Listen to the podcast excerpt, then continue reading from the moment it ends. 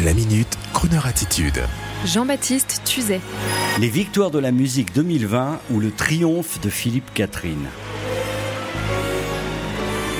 Ce soir, la scène musicale auront lieu les interminables victoires de la musique avec les prix du meilleur mixage, meilleur clip et souvent après un magistral générique rehaussé par un grand orchestre qui en promet façon show à l'américaine. J'en profite d'ailleurs pour saluer toute l'équipe des Victoires.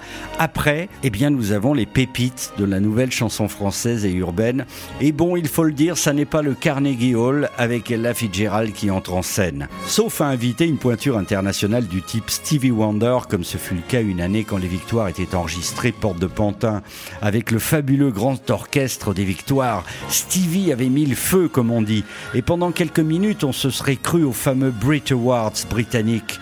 Mais bon, Back in Paris. Et la bonne nouvelle, c'est que les catégories primées ont été réduites, provoquant cependant le râle de certains, nous sommes en France, ou d'autres encore, qui reprochent le manque de couleurs dans les musiques. La bonne nouvelle est blanche, voire très pâle, mais absolument drôle. C'est la présence montante de Philippe Catherine, ce génial fantaisiste du clip, du cinéma et de la chanson, qui semblerait en ce moment, au travers d'un film à la une en duo avec Danny Boone intitulé Le Lion, ainsi que sa participation aux victoires avec un duo complètement surréaliste au meilleur sens du terme avec la très populaire jeune chanteuse Angèle. Bravo Philippe, vous êtes au top. Pour ceux qui ne connaissent pas Philippe Catherine, il est à la musique et à l'image ce que Salvador Dali était à la peinture.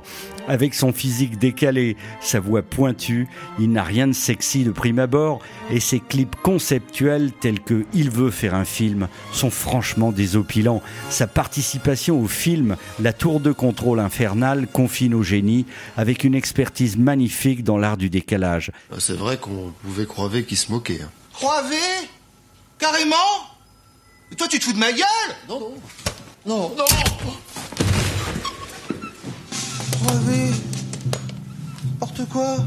C'est peut-être pour cela que dans le très beau clip tourné avec la petite Angèle, notre Tristrion apparaît soudain en jouant de la flûte. Son nouvel album Confession, réunissant plusieurs invités tels que Angèle, le rappeur crooner Oximo Puccino, le pianiste Chili Gonzalez, le chanteur Dominique A ou encore le rappeur inspiré par la folie L'Homme Pâle.